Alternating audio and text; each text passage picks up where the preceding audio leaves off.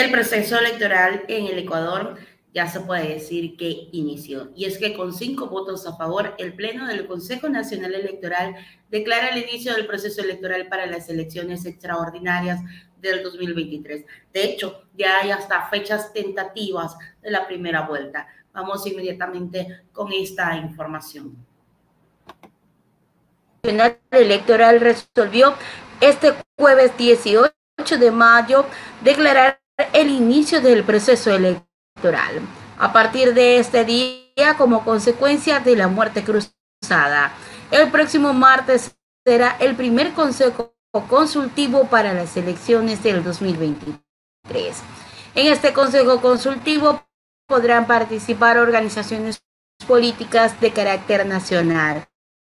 De lo que se conoce la primera vuelta podría darse el 20 de agosto y de existir la segunda vuelta sería el 5 de noviembre, pero aún falta oficializar estas fechas.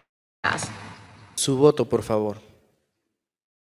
Considerando que el artículo 384.1 del Código de la Democracia dispone que el Consejo Nacional Electoral literará la conformación de los consejos consultivos de las organizaciones políticas y los convocará obligatoriamente al menos una vez al inicio de cada proceso electoral.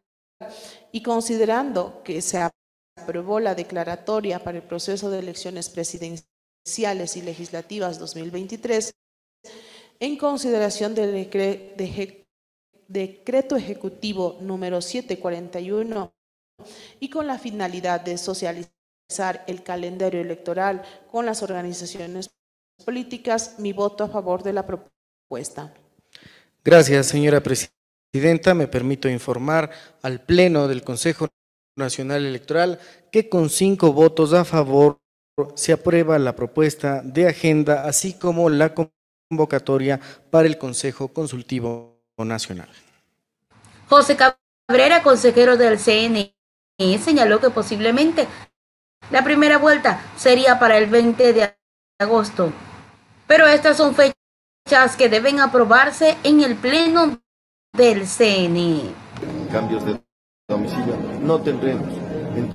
Entonces, eh, eh, ese tema, el presupuesto variaría es de acuerdo a las actividades y a los tiempos que vamos a tener para este proceso eh, que tenemos de, de, máximo 89 días y ahí revisamos los, los costos, los valores que necesitamos, tanto para las direcciones nacionales como en las direcciones provinciales. Entonces tenemos que recabar toda esa información de acuerdo a las actividades que, que están determinadas en el calendario. Lo primero es el calendario. Sí. Consejero, ¿para cuándo podrían ya estar para inscribirse los candidatos?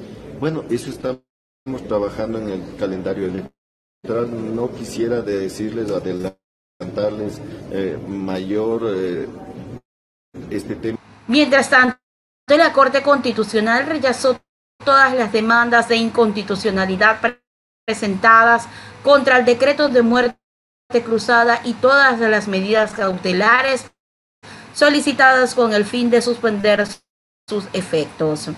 La resolución deja claro además que ni la Corte ni ninguna otra autoridad judicial en el país tienen potestad para pronunciarse sobre la validez del argumento presentado por el presidente para tal decisión, es decir, grave crisis política y conmoción interna.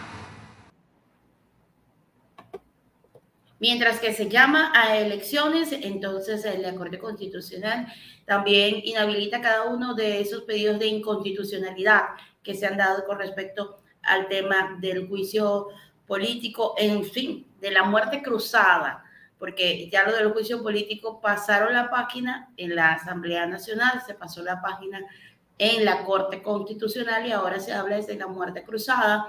Se decía que era inconstitucional, sin embargo, ya la, ya la Corte Constitucional se pronunció con respecto a esto y dice que el presidente está en todas las facultades y que es constitucional. De hecho, ya hay muchos partidos políticos que muy a pesar de no estar de acuerdo con la decisión, ya están listos con sus candidatos para lo que serían las próximas elecciones en este 2023.